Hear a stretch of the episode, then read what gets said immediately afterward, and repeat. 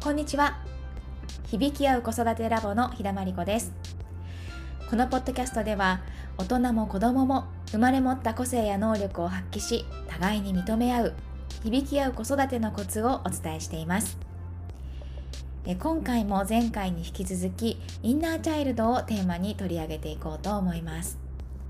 え前回はですね、えイライラなどネガティブな感情の根本的な原因であるインナーチャイルドについてお話ししました。そこではより扱いやすくするためにインナーチャイルドを子どもの頃に作られた満たされなかった欲求と心の傷にまつわる思いというふうに定義してそれらがどのように感情を生み出しているのかということについて具体的な事例を挙げて考えてみました。こんなにイライラしてしまうのは本来わがままな子供が悪いのではなくてただ自分の心の中にあるものが反応しているだけということでしたよね。うん、そういうものなんだっていうふうに頭で分かったとしてももしかしたら自分事として実感を持つっていうのはなかなか難しいことかもしれません。でも一つ確かなのはもしイライラして子供をきつく叱ってしまったとしても私はダメな母親だというふうに罪悪感を抱く必要は全くないですよということです。それよりも自分の中にあるものをしっかり見ていく準備をするためにどんな感情も OK というふうに全て認めていく習慣をつけることがまず最優先だと思います。もしあなたが本当に変わっていきたいと思うなら最終的にはインナーチャイルドを扱うタイミングがやってくると思います。なんでかっていうとインナーチャイルドっていうのは意識の色眼鏡を作り出してネガティブな感情やなかなか変わらない思考習慣を作り上げている根本的な原因だからなんですね。今回はですね私自身のインナーチャイルドを見つめた経験をもとにどのようにインナーチャイルドを癒していったらいいのかについて具体的にご紹介してみようと思います。えー、早速ですねステップ1は感情を感じるです。インナーチャイルドの思いを満たしていくベースは感情を感じていくことにあるんですね。何かしらの出来事がきっかけで感情の揺れが生じた時その感情をまずは丁寧に感じ続けてみます。そしてその感情を引き起こしている思いが何なのかというのを見つけてみようとしてみましょう。えー、私の場合はなんですけど、まあ、子育てとは全然関係ないんですが若かりし頃の失恋のことを思い出すとなんかこう虚しいような寂しいような何とも言い難いこう苦い感情が出てくることがあってある時これをしっかり見つめてクリアにしてみようというふうに思ったんですね。そこでもう随分前に終わってもういいもの見なくていいものっていう風にしてたことをですね、え、蓋をしていた感情の扉をあえて見てみようと大きくこじ開けて、えー、感じてみることにしました。するとですね本当にさまざまな記憶とともに、まあ、心が痛くなるほど多くの感情が再び出てきたんですよね。でもそれをこうひるまずに感じれば感じるほど涙が溢れてきてあまりにもすごいのでそのままお風呂に入ってしまおうとお風呂の中で泣き続けていましたでこんな感じでしばらく感じ続けていて感情の波が少し穏やかになってきたところでこの感情の底にある思いは何だろうっていうふうに意識を向けてみたんですね。で人それぞれやり方やりやすさっていうのはあのタイプがあるとは思いますが私の場合は心にあるものを言葉に表してみようっていうふうに力をかけてみることでこの思いが浮き彫りになりやすいなというふうに思っています。でそうやって力をかけて出てきた言葉がもっと自分を見てほしい認めてほしいというものでした。続いてステップ2ですね。記憶をたどるです、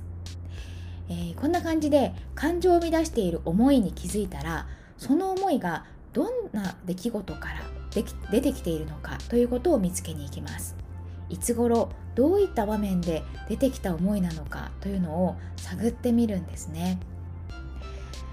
私の場合はえー、このもっと自分を見てほしい認めてほしいという思いが出てきた後にですね子どもの頃の一シーンが写真のような形でペラッと、えー、思い浮かびました。でそのシーンにねさらに意識を向けてみるとそれは、え、2歳になるかならない頃のことだということが分かりました、えー、ちょうどですね下の妹2歳差の下の妹が生まれて母親が自宅に戻ってきて赤ちゃんに授乳しているシーンだったんですね。私は大好きな母がずっとねお産のために家にいなくて数日寂しい日々を送っていたんですがやっと母の姿を見て安心したのもつかの間その胸には全く知らない誰かが大切そうに抱っこされていたんですよね。この子は誰なんだろう。私のお母さんを取らないで。そんな感じでそんな言葉が浮かんできました。いつもね私に注がれた母の優しい目線っていうのが知らない赤ちゃんの方に向いてしまっているんですよね。私はここにいるのにどうして見てくれないの？その時私はお母さんに私の方をいつもみたいにね私の方を見てほしいというふうに思いましたしお母さんにもっと抱っこしてほしいのにというふうに思いました。けれども周りにいた祖母にですね赤ちゃんのご飯の時間だからねとかお姉ちゃんになったんだよっていうふうに諭されて母親から離されてしまうんですね。私は祖母に抱っこしてもらいながら本当はおばあちゃんじゃなくてお母さんに抱っこしてもらいたいという本音を複雑な感情とともに心の奥に押し込めたのでした。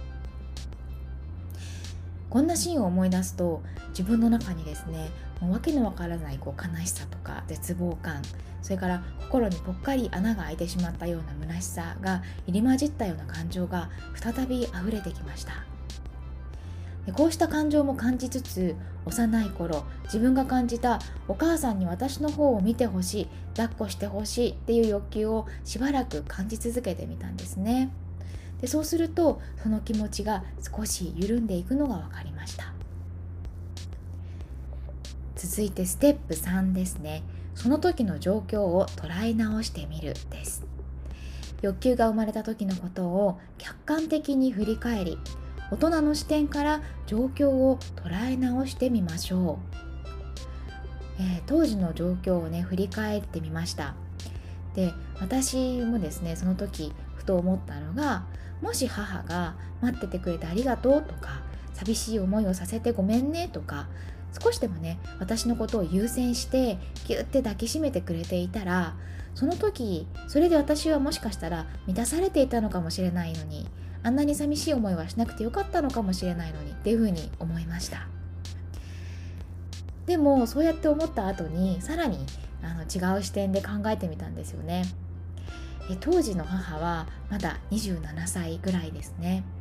今の私よりも当たり前ですが随分若くて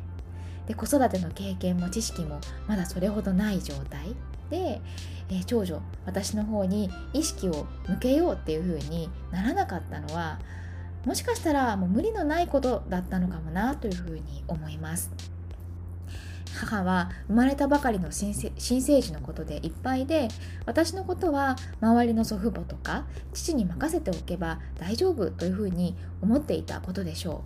う。それは多分私も母の立場だったらそう感じてしまうと思います。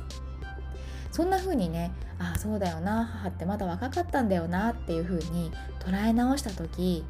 なんかこう自分の中にくすぶっていたトゲトゲのような感覚がスッと抜けるように感じました。それと同時にですね過去の失恋の出来事を思い出してもその出来事がただの記憶としてあるだけでその後苦々しい感情っていうのは徐々に徐々に生まれなくなっていきました。で妹が生まれたことっていうのは、まあ、本来は喜ばしいことのはずですよね。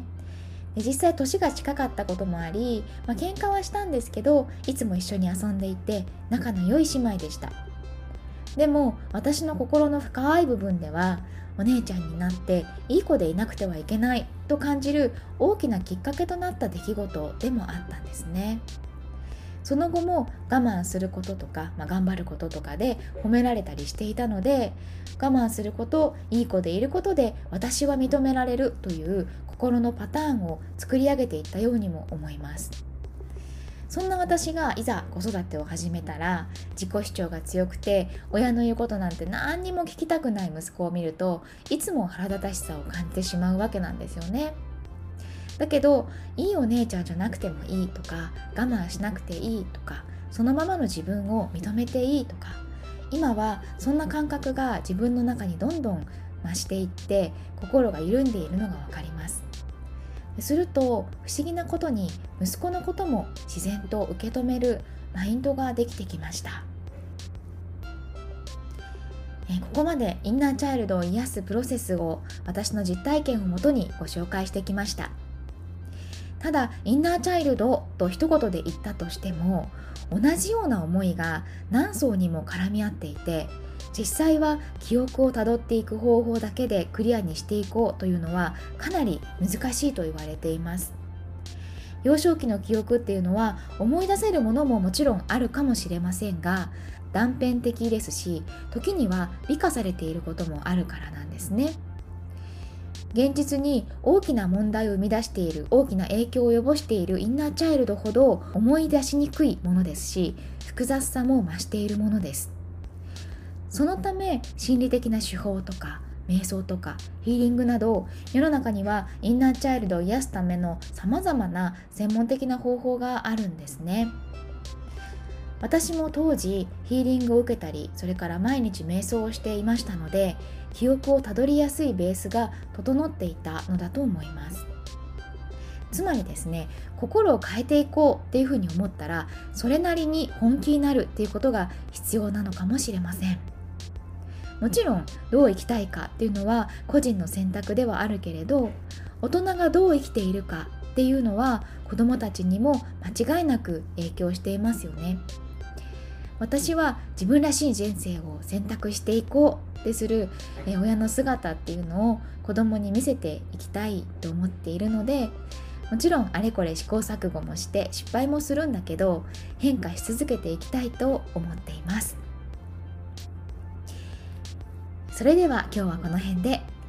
今日も聞いてくださりありがとうございました。ご質問お気軽にお寄せください。ではまた次回お会いしましょう。